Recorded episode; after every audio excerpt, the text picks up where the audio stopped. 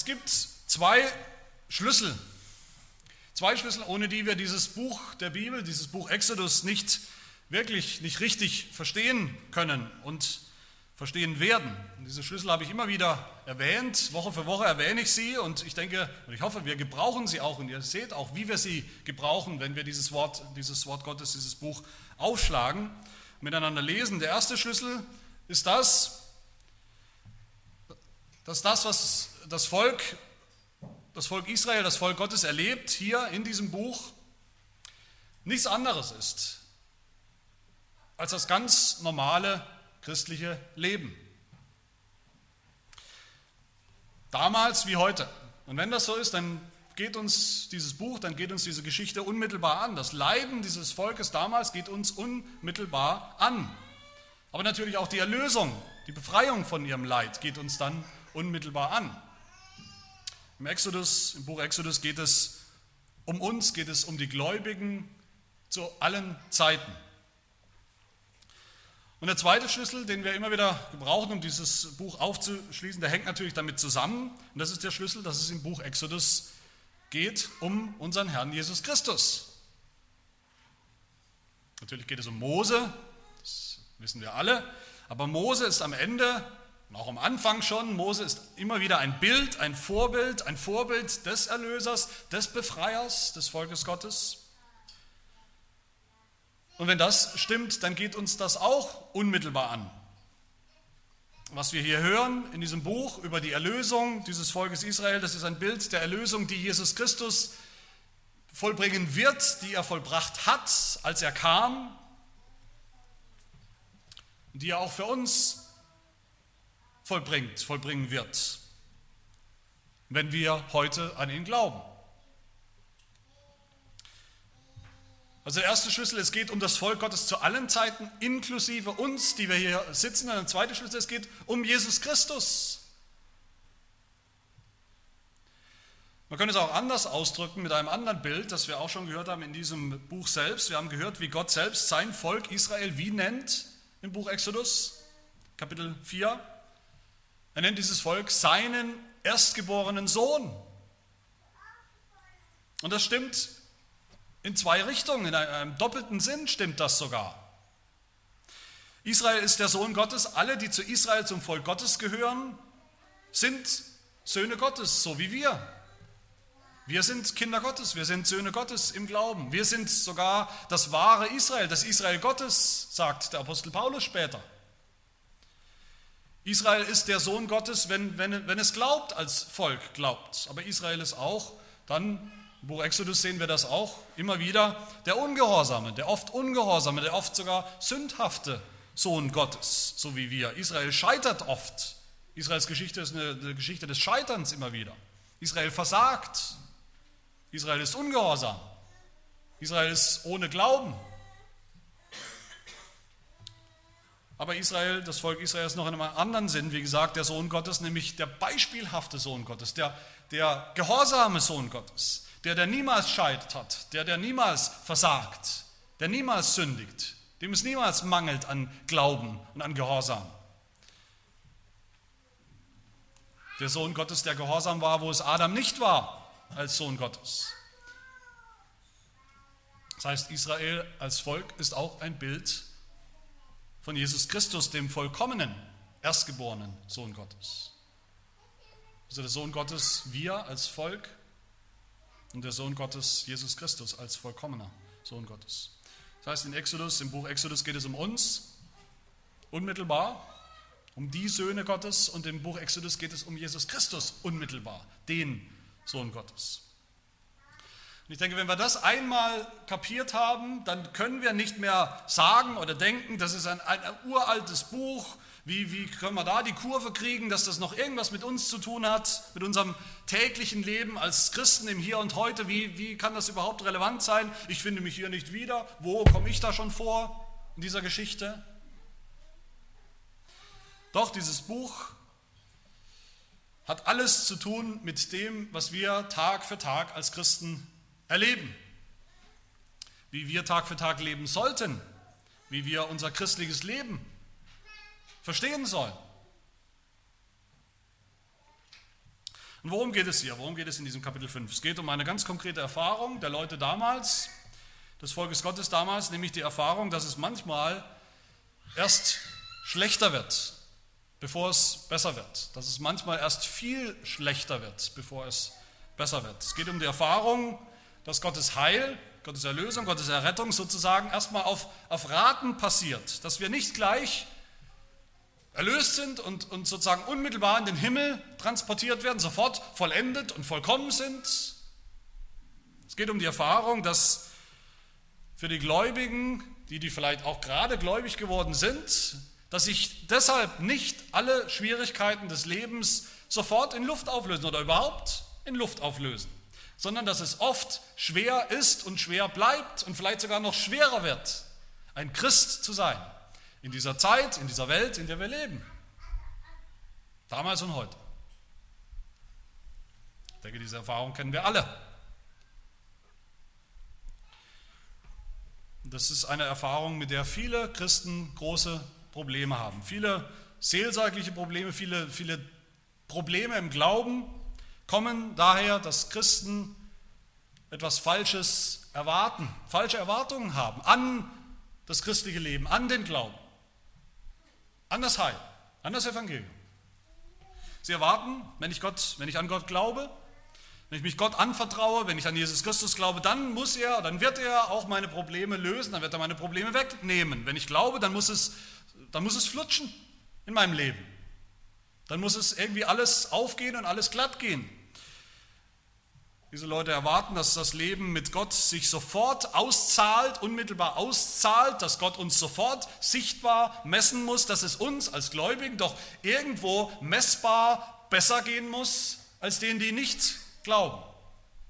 Es muss sich irgendwie auszahlen, sonst macht das keinen Sinn, wenn es keinen greifbaren Unterschied macht, ob wir glauben an Jesus Christus oder nicht. Warum dann überhaupt glauben? Und das glauben nicht nur viele Christen, das glaubt auch die Welt. Auch die Welt denkt das und die Welt spottet deshalb oft über, über uns, über die Gemeinde, über die Gläubigen. Sie spottet und sagt, was ist denn mit euch los?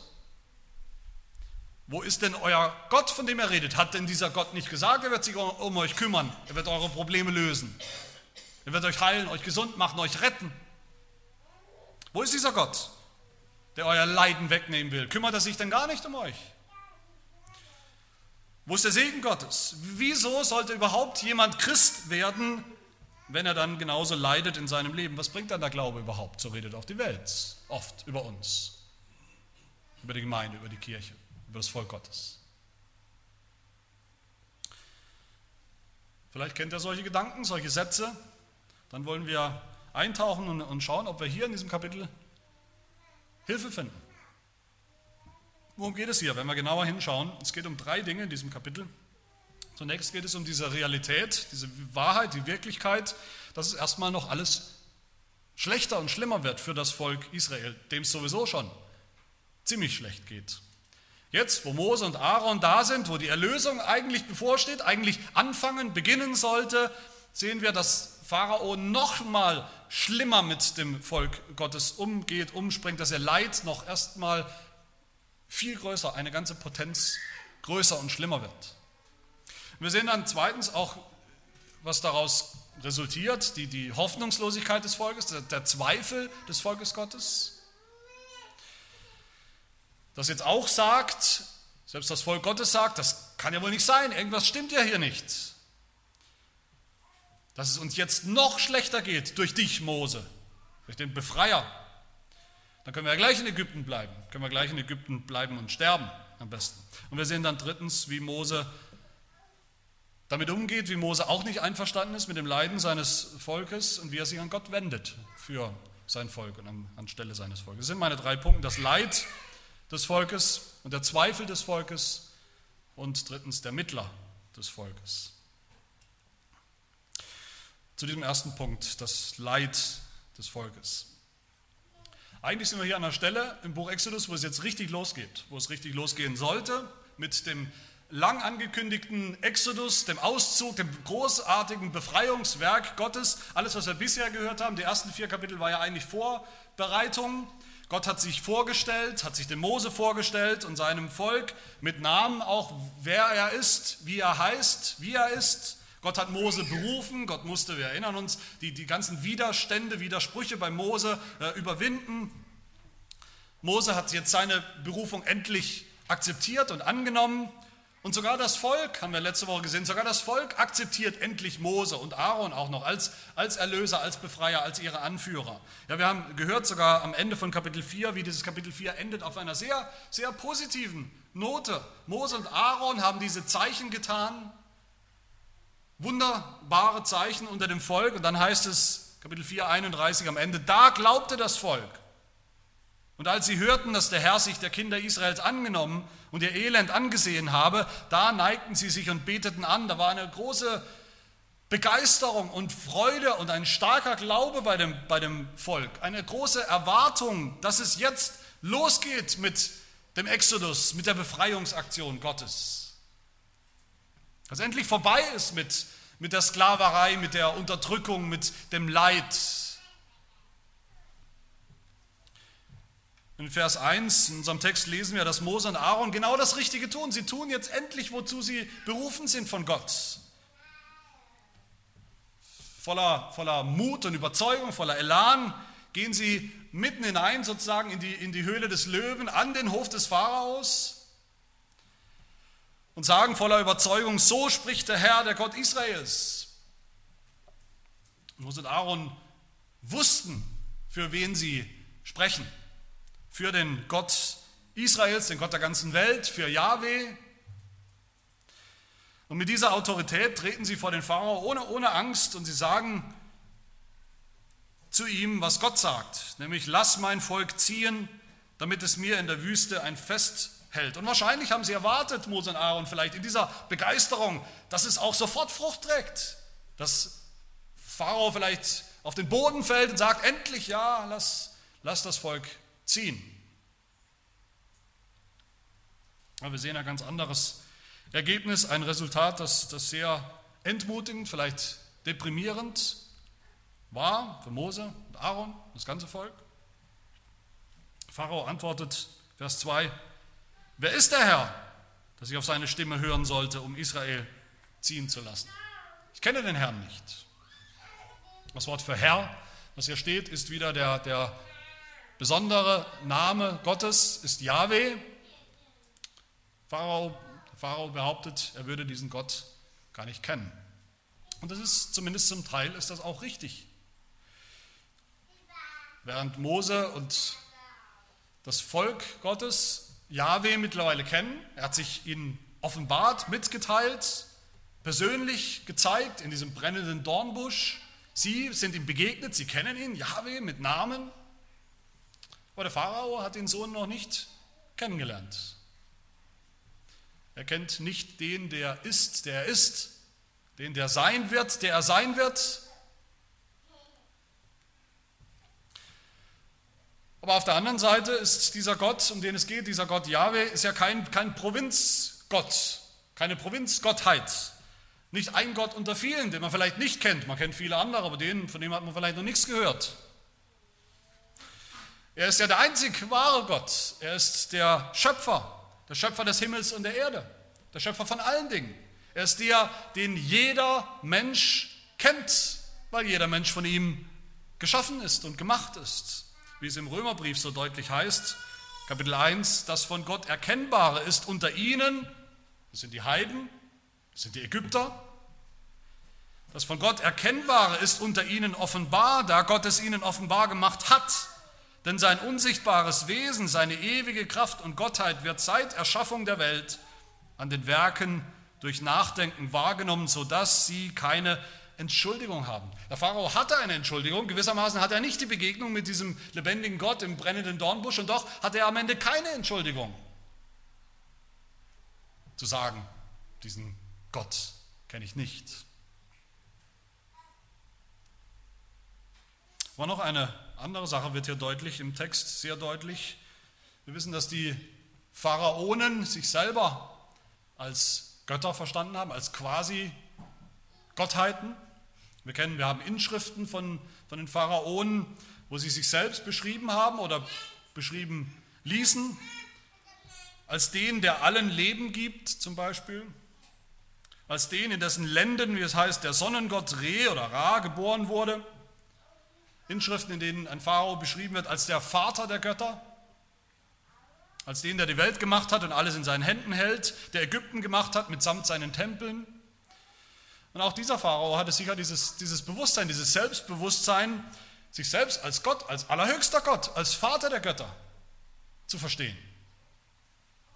Und ich denke, wenn wir das begreifen, dann können wir nicht anders als den Spott, den Spott und die Häme hier zu verstehen in dem, was, was der Pharao hier sagt. Jahwe, wer soll das sein? Von dem habe ich noch nichts gehört. Ich habe schon von vielen Göttern gehört, aber von dem habe ich noch nichts gehört. Wenn überhaupt, dann ist es vielleicht euer privater, israelitischer Regionalgott. Was soll ich mit dem zu tun haben? Warum sollte ich irgendwas tun, was der sagt? Warum sollte ich dieses Volk ziehen lassen? Es ist so, wie ein, ein Theologe treffend sagt, ich zitiere ihn, welcher halbgöttliche Herrscher würde auf einen gesetzlosen Verführer, also Mose, hören, der die Freilassung der staatlichen Arbeitskraft fordert. Darum geht es eigentlich. Wer sollte das tun und warum? Pharao jedenfalls nicht. Pharao macht sich lustig. Wer ist denn dieser Gott, den ihr Yahweh nennt? Wer soll das sein? Das ist ein, ein Nobody auf der, auf der Weltbühne. Die Ironie ist dann später, wie wir sehen werden, dass Gott ja hier einen Eigennamen hat, während Pharao, wie wir es immer wieder gesehen haben, eigentlich gar keinen Eigennamen hat. Er ist eigentlich gar keine Person. Er hat nur eine, eine Funktion. Eigentlich ist er der Nobody in der, auf der Weltbühne, auf der Bühne der Geschichte der Welt, wie es dann auch die Geschichte zeigen wird.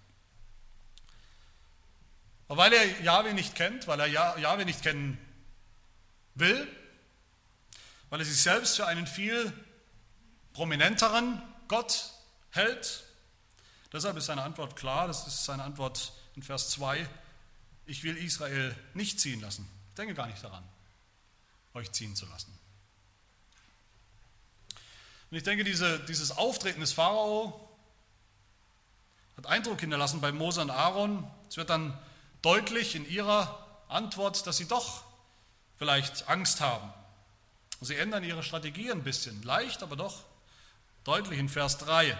Der Gott der Hebräer ist uns begegnet, sagen sie zum Pharao. Wir wollen drei Tagereisen weit in die Wüste ziehen und dem Herrn unserem Gott Opfer darbringen, damit er uns nicht mit der Pest oder mit dem Schwert schlägt. Zuerst mal, die erste Änderung ist, sie nennen Gott den Gott der Hebräer.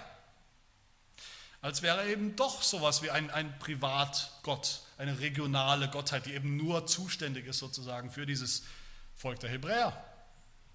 Da kann ja der Pharao nichts dafür, dass er diesen Gott nicht kennt. Er ist ja nicht sein Gott. Und dann stellen sie diesen Gott auch noch dar wie als rachsüchtig, als einen Gott, der straft, der sogar das Volk, sein Volk, das Volk Israel bestrafen wird. Wenn sie nicht bald, wenn sie nicht sofort jetzt losziehen in die Wüste und ihm dienen, dann wird er sie strafen und schlagen mit Pest und mit dem Schwert.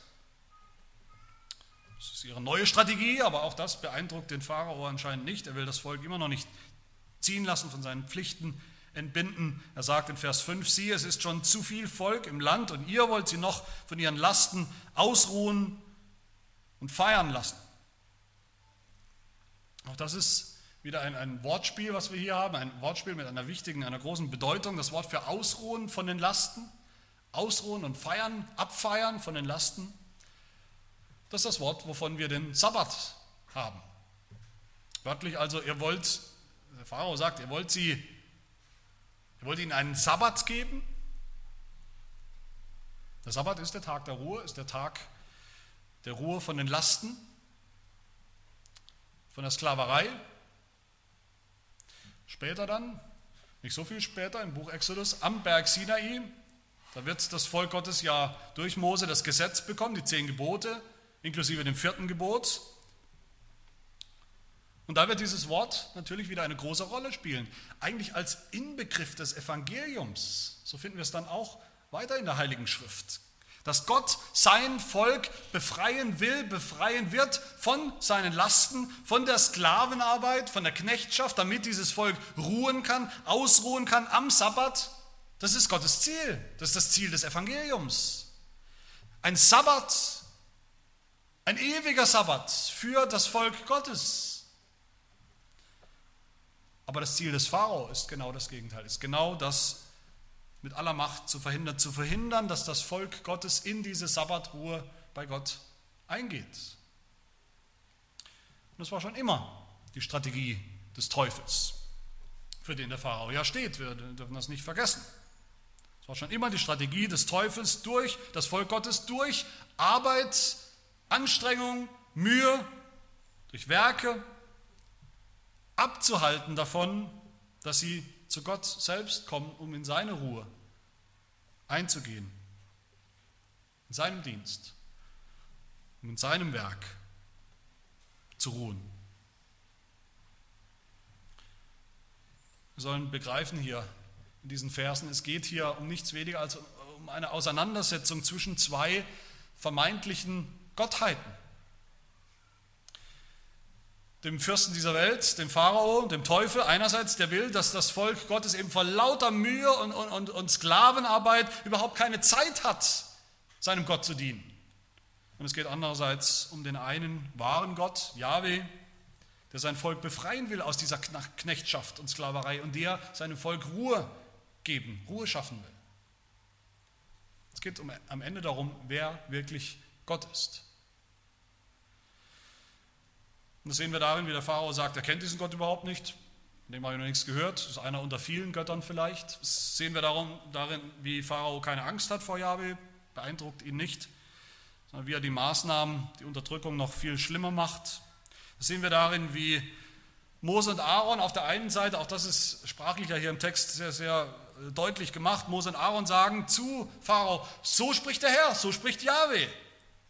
Aber dann kommen die Ägypter zurück, die Diener des Pharaos, und sagen zum Volk Gottes, nein, so spricht der Pharao. Das sehen wir dann noch in einem anderen Wortspiel. Der Text sagt, die Aufseher Israels, die kommen die wurden geschlagen von den Ägyptern, damit sie noch fleißiger arbeiten. Und später werden wir hören in diesem Buch, wie Yahweh ganz Ägypten schlagen wird. Das ist derselbe Begriff, schlagen wird, nämlich mit den Plagen als Strafe, als Antwort auf die Grausamkeit gegenüber seinem Volk. Die Plagen sind eine Antwort Gottes. Gott wird die Ägypter schlagen, so wie sie hier das Volk Gottes schlagen. Es geht um eine, einen Schlagabtausch zwischen Pharao und Gott. Und wir sehen das am Ende auch darin, wie, wie es dem Pharao am Ende gar nicht wirklich geht, um, um die Israeliten sie bei sich zu behalten, als Arbeitskraft oder was auch immer. Es geht ihm darum, zu kontrollieren, sie zu kontrollieren, sie zu beherrschen. Es geht ihm darum, Macht zu behalten. Es geht ihm darum, diese Leute systematisch zu entkräften, zu demoralisieren ihnen so viel Arbeit und Last aufzubürden, dass sie gar nicht auf dumme Gedanken mehr kommen können. In all dem sehen wir die wahre, das wahre Ziel, die wahre Absicht des Pharaos, nämlich seine, seine Auflehnung gegen Yahweh, gegen den Gott des Himmels und der Erde. Meine Lieben, wenn wir das so sehen, dann bedeutet das für uns das Leid, das das Volk Gottes hier erlebt. Das ist eine Folge der Realität, dass in der Welt immer noch ein anderer Herrscher herrscht. Der Teufel. Der Teufel, mit dem es die Gläubigen damals zu tun hatten, mit dem wir es auch heute noch zu tun haben. Dem Teufel, der nicht wirklich Gott ist, der aber gern wäre und es immer wieder so darstellt, als wäre er eine echte Konkurrenz zu Gott. Als hätte er wirklich Macht und er hat auch eine gewisse Macht. Er hat eine gewisse Macht Menschen, das Volk Gottes, zu unterdrücken, Leid zu schaffen und zu tun, was er auch tut. Auch heute gilt, wie es der Apostel Petrus schreibt, euer Widersacher, der Teufel, der böse Pharao, der geht umher wie ein brüllender Löwe und sucht, wen er verschlingen kann. Und so erlebt Mose hier diese bittere Realität, obwohl er alles richtig gemacht hat, obwohl er Gott gehorsam war, obwohl er mutig gehandelt hat, es wird nicht besser, es wird sogar schlimmer für das Volk. Eine Erfahrung, die viele Christen machen. Eine Erfahrung, die vielleicht auch Pastoren manchmal machen. Wenn sie denken, sie tun treu was sie tun sollen und müssen. Und es bedeutet doch dann gerade nicht, dass dann alles flutscht, dass dann die Gemeinden nur so wachsen und ex explodieren, dass alles, was sie tun, nur so von sichtbarem Erfolg gekrönt ist. Das ist eine Erfahrung, die jeder Christ macht, die, die ihr alle wahrscheinlich gemacht habt. Wir wollen das Richtige tun, wir wollen gehorsam sein. Wir sind es vielleicht auch. Wir wollen Gottes Willen tun. Und doch gehen die Dinge schief. Es trifft uns Leid, wir werden vielleicht krank, vielleicht unheilbar krank, es geht etwas schief, in der Familie geht es schief, es geht insgesamt eher rückwärts als vorwärts, was auch immer das bedeutet. Hier sehen wir, warum das so ist. Der Pharao, der Teufel, hat überhaupt kein Interesse an wachsweichen Christen. Und solche, die sagen, ja, ich bin gläubig, aber die überhaupt nicht wissen, die überhaupt keine Ahnung haben, wie sehr sie unterdrückt und gefangen sind unter den Sünden, die sie noch tun und gegen die sie vielleicht gar nicht kämpfen.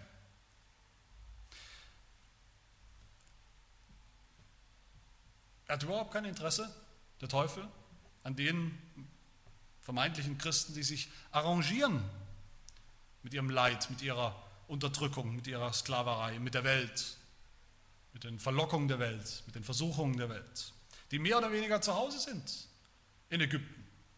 Wir sagen, es ist nicht alles ideal, aber es könnte auch schlimmer sein.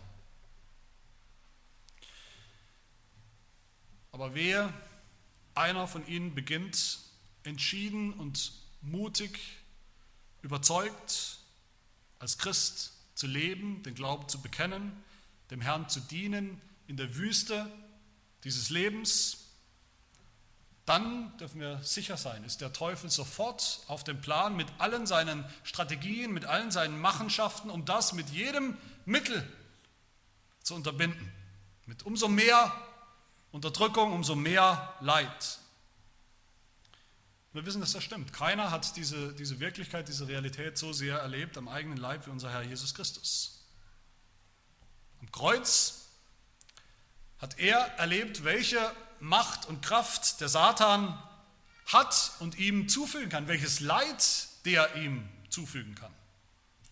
Am Kreuz hat Jesus Christus die ganze Wut des Teufels erlebt. Natürlich wissen wir, Jesus Christus hat am Kreuz dann auch gesiegt über den Teufel. Gott sei Dank. Ultimativ hat er schon gesiegt, den Teufel entkräftet. Und doch, was sagt Jesus danach zu seinen Jüngern? Er sagt, ihr werdet jetzt auch erst noch leiden müssen. Ihr werdet auch erst noch Verfolgung und Leid und Unterdrückung erleben in diesem Leben. Matthäus 10, wo Jesus sagt zu seinen Jüngern, der Jünger ist nicht über dem Meister, noch der Knecht über seinem Herrn. Es ist für den Jünger genug, dass er sei wie sein Meister und der Knecht wie sein Herr. Haben sie den Hausherrn Beelzebub Teufel genannt? Wie viel mehr seine Hausgenossen, uns, seine Jünger? Ihr seid berufen zum Leiden, hat Jesus zu seinen Jüngern immer wieder gesagt, auf unterschiedliche Art und Weise. Nehmt euer Kreuz auf euch, so wie ich es auf mich genommen habe. Darin liegt dann der ultimative Sieg. Und damit sind wir unmittelbar beim zweiten Punkt, beim Zweifel des Volkes Gottes. Das Volk Gottes hat nämlich das, diese Realität nicht begriffen. Sie haben sie nicht begriffen, haben sie nicht akzeptiert, haben sie ausgeblendet. Die Realität des christlichen Lebens, die Realität des Leidens, das dazugehört für jeden Christen in diesem Leben. Zu jeder Zeit, nicht nur damals, heute vielleicht nicht mehr, das ist die Realität der Nachfolge Jesu. Der Nachfolge Jesu, der, wie gesagt, auch gelitten hat, der auch zuerst leiden musste, bevor er in die Herrlichkeit eingegangen ist. Wir sehen, dieses Volk Gottes war geschockt. Sie waren geschockt, dass jetzt, wo Mose da ist, der Befreier, dass jetzt alles noch schlimmer wird. Sie waren nicht nur enttäuscht vom Pharao, natürlich von ihm auch, zu ihm haben sie gesagt und geschrien in Vers 15, warum behandelst du deine Knechte so? Sie waren besonders enttäuscht von, von Gott. Von den Knechten Gottes, von, von den, seinen Dienern, von Mose und Aaron waren sie besonders enttäuscht. Sie waren enttäuscht darüber, dass sich nicht gleich jetzt das Leid aufgelöst hat. Und so klagen sie an. Das Volk Gottes. Sie klagen Mose und Aaron an, Vers 20. Als sie von dem Pharao hinausgingen, da trafen sie Mose und Aaron an, die dort standen und auf sie warteten. Da sprachen sie zu ihnen, der Herr sehe auf euch und richte es, dass ihr uns verhasst gemacht habt vor dem Pharao und seinen Knechten und ihnen das Schwert in die Hand gegeben habt, um uns zu töten. Mit anderen Worten, ihr seid schuld an all dem. Ihr seid schuld daran, dass es uns so schlecht geht. Ihr seid schuld daran, dass wir jetzt noch mehr leiden müssen. Ihr habt irgendwas falsch gemacht. So war es nicht gedacht, wie es jetzt gekommen ist. Da stimmt was nicht. Ihr habt uns verhasst gemacht, sogar noch mehr verhasst, als wir sowieso schon waren, beim Pharao. Ein Pharao, der vielleicht so schlimm nicht gewesen wäre, wenn ihr ihn nicht zornig gemacht hättet durch euer mutiges Auftreten. Wörtlich steht hier für verhasst gemacht, das steht hier wörtlich, ihr habt uns zum stinkenden Gestank gemacht vor dem Pharao, zum stinkenden Gestank. Auch das ist ein Wortspiel, ein Wortspiel mit den Plagen, dem Gestank, der später kommen wird, der später in Ägypten zu riechen wird bei den Plagen, als das Wasser, das Wasser des Nils sich in Blut verwandelt und alles stinkt voller toter Fische oder als diese Frösche kommen und alle sterben und haufenweise Frösche vor sich hin gammelt und verwesen und das ganze Land Ägypten, wie es heißt, voller Verwesungsgestank sein wird das Volk Gottes sagt hier, das wendet sich hier gegen seine Führer und Hirten und wünscht ihnen die Pest an den Hals, wünscht ihnen das Gericht Gottes, wünscht ihnen die Plagen Gottes. Der Herr sehe auf euch und richte euch. Ihr habt dem Pharao und seinen Knechten das Schwert in die Hand gegeben, um uns zu töten. Ihr seid eigentlich unsere Mörder, nicht unsere Erlöser.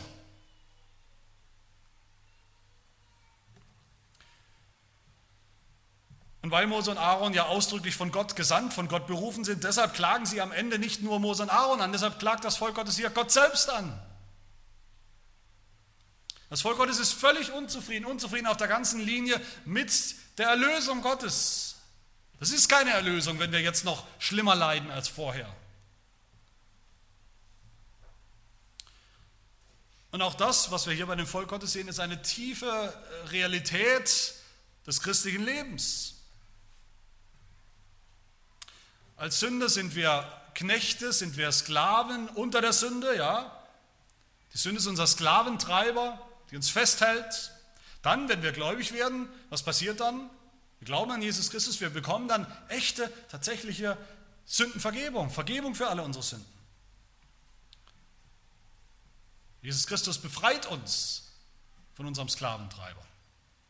Aber dann wachen wir auf eines Tages als Christen, vielleicht schon wir werden gläubig und am nächsten Tag wachen wir auf oder vielleicht dauert es etwas länger und wir erleben, dass wir immer noch kämpfen mit Sünde.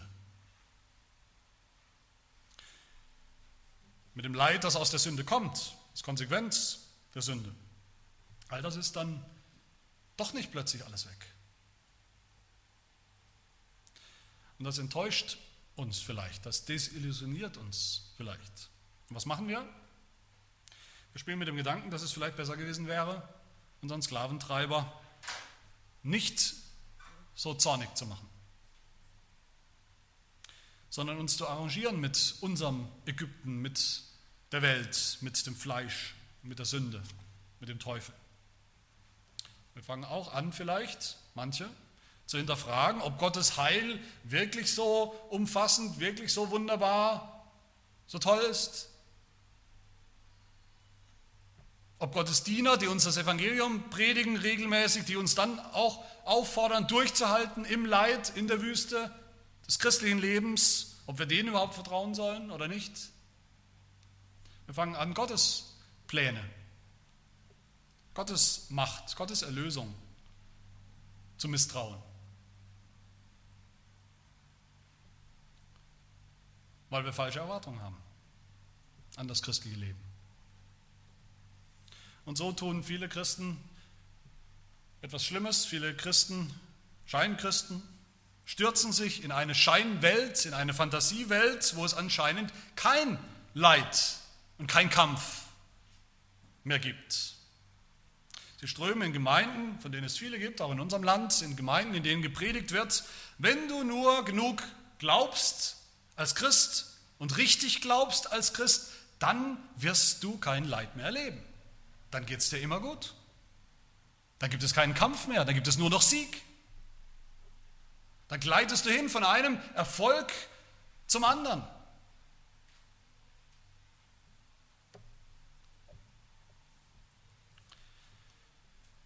Aber unser Text endet ja nicht mit dieser Enttäuschung, der Desillusionierung des Volkes, der Anklage sogar des Volkes gegen Gott und seine Diener. Unser Text endet mit einem Blick auf den Mittler, auf Mose. Und damit endet er mit dem Evangelium, Gott sei Dank. Das ist mein letzter, dritter Punkt, der Mittler des Volkes. Wir sehen dann ja ab Vers 22, wie Mose reagiert auf all das. Wie hätte er denn reagieren können, wollen wir uns mal kurz fragen. Er hätte natürlich auf unterschiedliche Arten und Weisen reagieren können auf das, was er hört und, und sieht. Er hätte sich einfach selbst verteidigen können, wie wir das vielleicht oft tun. Er hätte die, die Kritik, die, die Zweifel, die Anfragen aus dem Volk, aus dem Volk Gottes, hätte einfach sich gar nicht anhören müssen. Er hätte auf seine Berufung und seine Autorität pochen können von den Israeliten. Er hätte sagen können, Ihr habt mir überhaupt nichts zu sagen. Ich handle im Namen, ich handle im Auftrag Gottes. Aber das tut er nicht. All das tut er nicht. Was tut er dann? Er handelt voll und ganz hier als Mittler, als Mittler des Volkes Gottes. Ein Mittler, ein menschlicher Mittler, Vermittler zwischen Gott und seinem Volk. Als Mittler sehen wir bei ihm natürlich auch eine, eine menschliche Seite, sehr deutlich. Wie gesagt, ist Mose nicht gefeit vor Schwachheit, vor Anfechtung. Wir haben das schon gesehen in seiner Biografie, dass er auch oft ängstlich ist. Und so wendet er sich hier an, an Gott. Und es wird deutlich auch in seinen Worten, dass, dass er auch nicht einverstanden ist mit dem Status quo, mit dem Leid des Volkes Gottes. Vers 22, Herr, warum lässt du dein Volk so schlecht behandeln? Es wird deutlich, dass er vielleicht auch wieder mal seine Berufung in Frage stellt, wenn er sagt, warum hast du mich hierher gesandt? Ausgerechnet mich, vielleicht hätte es ein anderer machen sollen, wie er ja schon vorher zu Gott gesagt hat. Seitdem ich hineingegangen bin zum Pharao, um in deinem Namen zu reden, hat er dieses Volk schlecht behandelt, noch schlechter als zuvor. Es geht alles schief. Aber das ist nur die eine, das ist die menschliche Seite. Wir sehen dann bei Mose auch, dass er ein echter, von Gott berufener Mittler ist zwischen Gott und seinem Volk. Was macht Mose? Er wendet sich an Gott, heißt es im Text. Wie hat er das getan? Er hat das getan in Bitten, er hat das getan im Gebet. Das ist eigentlich ein Gebet, hier am Ende. Mose klagt Gott das Leid, das Leid des Volkes, das auch sein Leid ist. Er, er identifiziert sich, er macht sich eins mit seinem Volk, mit diesem Leid, als Mittler, als Stellvertreter. Es ist auch sein Leid. Und er klagt Gott dieses Leid. Aber er klagt Gott nicht an, das ist eine feine, aber wichtige Linie. Gott unser Leid zu klagen mit all den Tiefen, all den Schattenseiten, aber doch dabei nicht Gott selber in Frage zu stellen, anzuzweifeln, ihn selbst anzuklagen. Das ist eine feine, aber wichtige Linie. Das sehen wir oft in den Psalmen. Gerade in den Psalmen können wir das lernen, wie das geht. In den Psalmen sehen wir, wie der, wie der Psalmbeter, der Psalmist Gott das Leid klagt, sein Leid, sein persönliches Leid oder das Leid des Volkes Gottes, aber ohne deshalb Gott selbst anzuklagen, in Frage zu stellen. Das ist eine Kunst, eine geistliche Kunst, die wir lernen müssen als Christen, wie das geht. Und Mose tut das ja. Mose ist mutig in dem, was er sagt, zu Gott. Als Mittler ist er mutig. Mutig, wie er im Gebet, wofür er im Gebet bittet. Er sagt, Herr, warum lässt du dein Volk so schlecht behandeln? Damit sagt er das, was der Pharao hier tut, der böse Pharao, wie er das Volk misshandelt. Das Leid, das er bringt, das hast du, Gott, doch zugelassen. Warum lässt du das zu? Und das ist keine Anklage an Gott, das wäre ein Missverständnis. Damit bekennt Mose, dass Gott stärker ist als Pharao.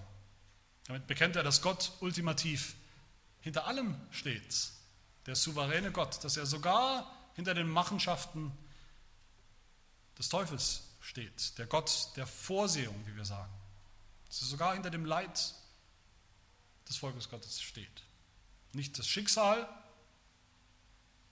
ist der letzte Grund dafür, nicht der Teufel ist der letzte Grund, nicht sie haben alles in der Hand, Jahwe hat alles in der Hand. Er ist der souveräne Gott und Mose weiß das und Mose bekennt das auch im Gebet. Und deshalb wendet er sich an die richtige Adresse im Gebet, an den souveränen Gott. Er wendet sich an Gott mit Fürbitte. Fürbitte ist auch ein, etwas, was ein Mittler, ein Stellvertreter tut. Er bittet für das Volk Gottes, im Namen des Volkes Gottes. Er sagt, Gott, es ist doch dein Volk. Du hast äh, dieses Volk geschaffen, du hast dich verbunden, verbündet im Bund mit diesem Volk. Einen Bund, in dem du versprochen hast, dieses Volk dich zu kümmern und es zu erlösen, zu befreien. Warum sehen wir jetzt so wenig davon? Warum scheint es so, dass es schief geht? Als berufener Mittler und Stellvertreter des Volkes Gottes ist Mose mutig, tritt er mutig ein für die echten Anliegen, das Leid des Volkes, aber er, er vermittelt eben als Mittler zwischen Gott und seinem Volk, tritt er auch ein für die Anliegen Gottes. Er erinnert Gott selbst an seine eigenen Zusagen. Gott hat ja versprochen zu retten. Kapitel 3, ab Vers 7. Der Herr sprach, ich habe das Elend meines Volkes in Ägypten sehr wohl gesehen. Ich habe ihr Geschrei gehört über die, welche sie antreiben. Ja, ich kenne ihre Schmerzen und ich bin herabgekommen, um sie zu erretten aus der Hand der Ägypter und sie aus diesem Land zu führen in ein gutes und weites Land, in ein Land, in dem Milch und Honig fließt. Gott hat es versprochen. Und jetzt sagt Mose, Vers 23, seitdem ich angefangen habe, hast du dein Volk gar nicht gerettet. Mose sagt damit, Gott, dein guter Name steht auf dem Spiel. Bei dem Volk, bei deinem eigenen Volk, bei den Ägyptern, beim Pharao, ich habe deinen Namen, Jahwe, habe ich genannt. Und du handelst nicht. Allem Anschein nach. Mose appelliert an die, an die Gottheit Gottes. Du bist doch Gott, nicht der Pharao. Mose appelliert an die Bundestreue, an das Bundesversprechen. Du hast es doch versprochen deinem Volk. Und weil Mose ein wahrer Mittler ist von Gott berufen, deshalb sehen wir am Ende, dass Gott ihn auch hört. Weil Mose die richtigen Worte findet zwischen Klage und Anklage, weil Mose von Herzen eintritt für das Leid des Volkes als Stellvertreter. Deshalb hört Gott ihn auch, wie wir dann in Kapitel 6, ab Kapitel 6 hören werden, auch im ersten Vers schon sehen, da sprach der Herr zu Mose, nun sollst du sehen, was ich dem Pharao tun will. Denn durch eine starke Hand gezwungen wird er sie ziehen lassen. Mein Lieben, auch hier wollen wir nicht, nicht versäumen zu, zu begreifen, worum es geht. Wollen wir nicht versäumen zu begreifen, dass hier Mose ein, wieder ein wunderbares Vorbild ist, ein Bild unseres wahren Mittlers, des endgültigen Mittlers, Jesus Christus. Jesus Christus kam in die Welt auch als Mittler zwischen Gott und seinem Volk, zu ihrem Heil. Er kam, um das Volk Gottes aus der Knechtschaft ihrer Sünde herauszuführen. Und um das tun zu können, musste Jesus Christus als Mittler sich stellen dem bösen Pharao dieser Welt, dem Teufel, dem Satan. Und das hat er getan. Er ist vor ihn getreten. Er hat ihm mit göttlicher Autorität angekündigt und befohlen, lass mein Volk ziehen, damit es mir in der Wüste dient. Lass mein Volk ziehen, damit es ruht, ruht von seiner Sklaverei und Knechtschaft, ruht von seinen Werken und Ruhe findet in meinem vollkommenen Werk, die ewige Sabbatruhe des Evangeliums findet. Jesus Christus hat das gesagt und hat das getan und Jesus Christus hat deshalb sich den Zorn dieses Teufels zugezogen. In, in seinen Versuchungen, die er erlebt hat, den Anfechtungen, die er sein Leben lang erlebt hat, bis hin natürlich zum schlimmsten Leiden, dem Leiden, dem, dem Tod am Kreuz, als Mittler und Stellvertreter. So hat Jesus Christus sein Volk erlöst Definitiv, ein für alle Mal. Er hat es schon vollbracht. Und doch haben wir schon gehört, hat Jesus deshalb nicht vor 2000 Jahren seine Jünger seither alle schon automatisch und sofort unmittelbar in den Himmel befördert. Nein, die Jünger Jesu damals und bis heute haben, hatten und haben ein Leben voller Entbehrungen vor sich, ein Leben des Leides auch, der Anfechtung, des Kampfes, der Versuchung, als Gläubige, als Erlöste, ein Leben in der Wüste. Das ist das normale christliche Leben. In dieser Zeit. Auch die Jünger Jesu waren damals oft schon verzweifelt, haben rebelliert gegen das Leid, das sie tragen sollten, gegen das Kreuz, das sie auf sich nehmen sollten, haben sogar rebelliert gegen das Leid, das Jesus tragen sollte, wie Petrus zum Beispiel. Das widerfahre dir bloß nicht, bloß kein Leid. Das Leid kann nicht sein, das hat mit uns nichts zu tun. Und auch wir sind so, sind oft verzweifelt als Jünger Jesu in unserem christlichen Leben und denken, das stimmt doch, das stimmt doch irgendwas nicht, das passt nicht zusammen, das kann so nicht sein, das geht nicht auf. Dass es uns jetzt sogar noch schlimmer geht als vorher, als früher. Aber Jesus Christus, unser Mittler, ist ein Mittler mit Mitleid, ein, Mitleid, ein, ein Mittler voller Mitleid, wie es im Hebräerbrief heißt, wo er beschrieben wird. Hebräer 2, daher musste er, unser Mittler, in jeder Hinsicht den Brüdern ähnlich werden, damit er ein barmherziger und treuer hoher Priester wurde in dem, was Gott betrifft, um die Sünden des Volkes zu sühnen. Denn worin er selbst gelitten hat, als er versucht wurde, kann er denen helfen, die versucht werden, bis heute, uns. Und dann sagt der Hebräerbrief weiter, dass Jesus in Wirklichkeit der viel bessere Mittler ist als Mose. Mose war nur ein Bild. Mose war unvollkommen. Aber Jesus ist vollkommen. Daher, ihr heiligen Brüder, die ihr Anteil habt an der himmlischen Berufung, betrachtet den Apostel und Hohenpriester unseres Bekenntnisses, Christus Jesus, welcher dem treu ist, der ihn eingesetzt hat, wie es auch Mose war in seinem ganzen Haus.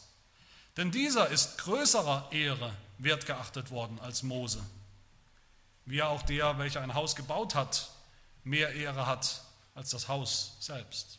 Mose war ein Bild, heißt es hier, eindeutig, schwarz auf weiß. Mose war ein, ein Hinweisschild auf den Mittler, unseren Mittler Jesus Christus. Jesus hat für uns gelitten, für uns und er leidet heute und jeden Tag unseres Lebens mit uns.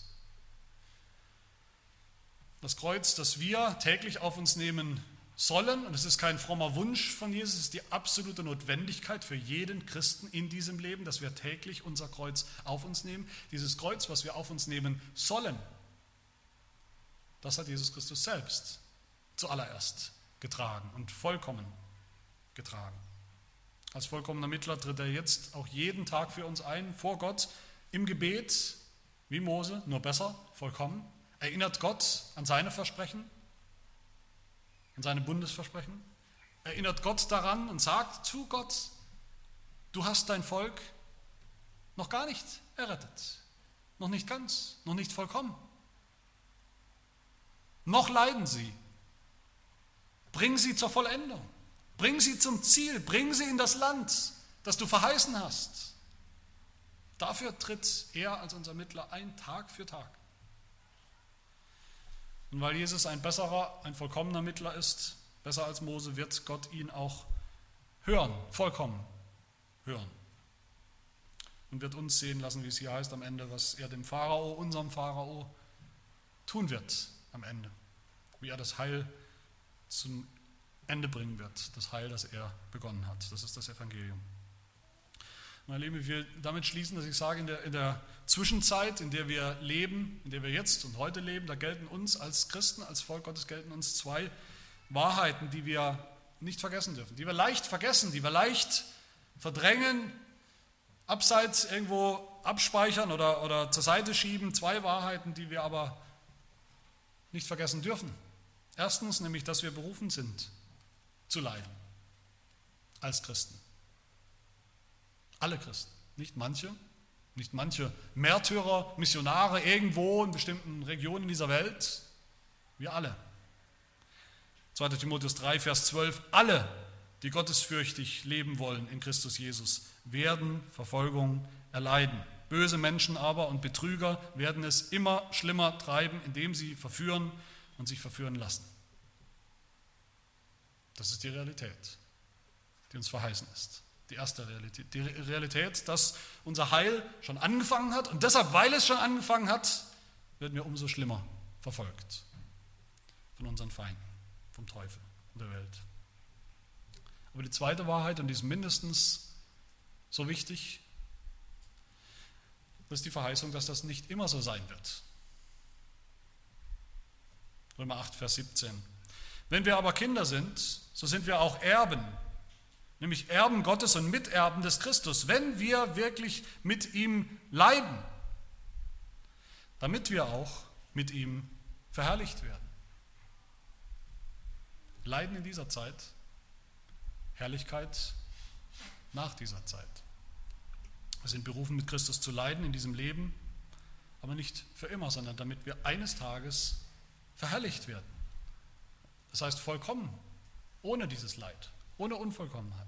Und dann gilt ohne jeden Zweifel, wie Paulus weiter sagt in Römer 8, denn ich bin überzeugt, dass die Leiden der jetzigen Zeit nicht ins Gewicht fallen gegenüber der Herrlichkeit, die an uns geoffenbart werden soll und wird.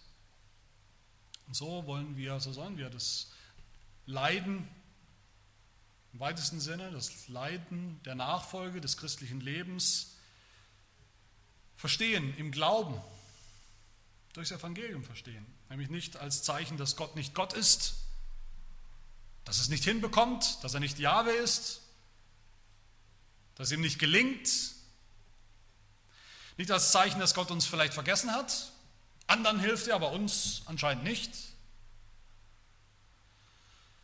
Nicht als Gericht und Strafe, ja, ich habe es ja auch verdient,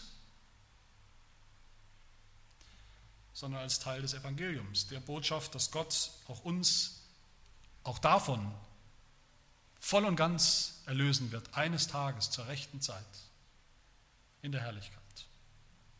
Manchmal haben wir den Eindruck, wie hier die Gläubigen, dass es für uns, die Gläubigen, erst schlimmer wird. Aber umso herrlicher wird eines Tages am Ende die ganze Erlösung, wenn Gott sie ans Licht bringen wird, wenn er die Herrlichkeit der Söhne Gottes ans Licht bringen wird, wenn wir zusammen mit der ganzen Schöpfung befreit werden, wie es in Römer 8 heißt, von der Knechtschaft, von der Sklaverei, der Sterblichkeit, von unserem Ägypten zur Freiheit der Herrlichkeit der Kinder Gottes. So wollen wir Gott danken im Glauben, sogar für das Leid, das wir noch erleben, was Gott uns zumutet, weil wir wissen, eines Tages wird, das, wird all das nicht, nicht mehr ins Gewicht fallen. Und auch jetzt schon ist es ein Zeichen, dass wir, dass wir schon Anteil haben an der Erlösung. Ist ein Zeichen dafür. Das ist der Weg vom Leiden hin zur Erlösung, den Weg, den Israel gehen musste damals als Sohn Gottes, den Weg, den der eigentliche, wahre Sohn Gottes, Jesus Christus, gehen musste und der Weg, den auch wir gehen müssen und gehen dürfen im Glauben und im Vertrauen auf das Evangelium. Das wollen wir tun, das wollen wir jeden Tag neu tun. Das tut man nicht ein für alle Mal oder manchmal in extremen Fällen, das tun wir als Christen jeden Tag neu im Glauben. Der Weg durch das Leiden hin zur Herrlichkeit der Kinder Gottes. Amen. Wir wollen beten. Herr unser Gott, du Gott Yahweh, du Bundesgott deines Volkes, wir danken dir, dass du unsere Lasten kennst im Detail, dass du unser Leid siehst und dass es dich tief bewegt, so tief, dass du deinen eingeborenen Sohn gesandt hast und gegeben hast als den wahren Israeliten, der gekommen ist, um unser Leid zu tragen, um sich dem Teufel zu stellen für uns und die Strafe für die Sünde zu tragen, sodass er uns aus der Knechtschaft der Sünde auch herausführen konnte. Wir danken dir, Herr, dass er gesiegt hat, ein für allemal, über den Tod, über den Teufel, über die Sünde, über die Welt. Und dass er so eingegangen ist in die Herrlichkeit, in seine eigene Herrlichkeit und uns die Herrlichkeit aufgeschlossen hat, uns den Weg geebnet hat, mitten durch die Wüste hindurch, durch auch das Leid, das wir noch erleben vom Teufel, das Leid der Sünde, die noch an uns klebt und haftet, das Leid des Fleisches, hin zum Ziel, zum Ziel unseres Glaubens, zum Ziel der endgültigen Erlösung, die bei dir nicht ungewiss ist, nicht unsicher ist, nicht auf dem Spiel steht, sondern die im Glauben schon ganz gewiss ist. Weil wir überzeugt sind, dass der, welcher in uns das gute Werk angefangen hat, es auch vollenden wird bis auf den Tag Jesu Christi. Also hilf uns durchzuhalten im Glauben, auch im Leiden. Hilf uns unser Kreuz täglich auf uns zu nehmen, nicht in Selbstmitleid, nicht bitter, sondern fröhlich, weil wir wissen, unsere Herrlichkeit kommt, sie steht aus, unsere Vollendung kommt, das volle Heil kommt, wo alles Leid, alle Versuchungen, alle Anfechtungen ein Ende haben wird. Im Reich Gottes, im Reich des Vaters, in der ewigen Sabbatruhe im Himmel, auf die wir ausblicken, auf die wir uns freuen und nach der wir uns sehen. All das bitten wir in Jesu Namen. Amen.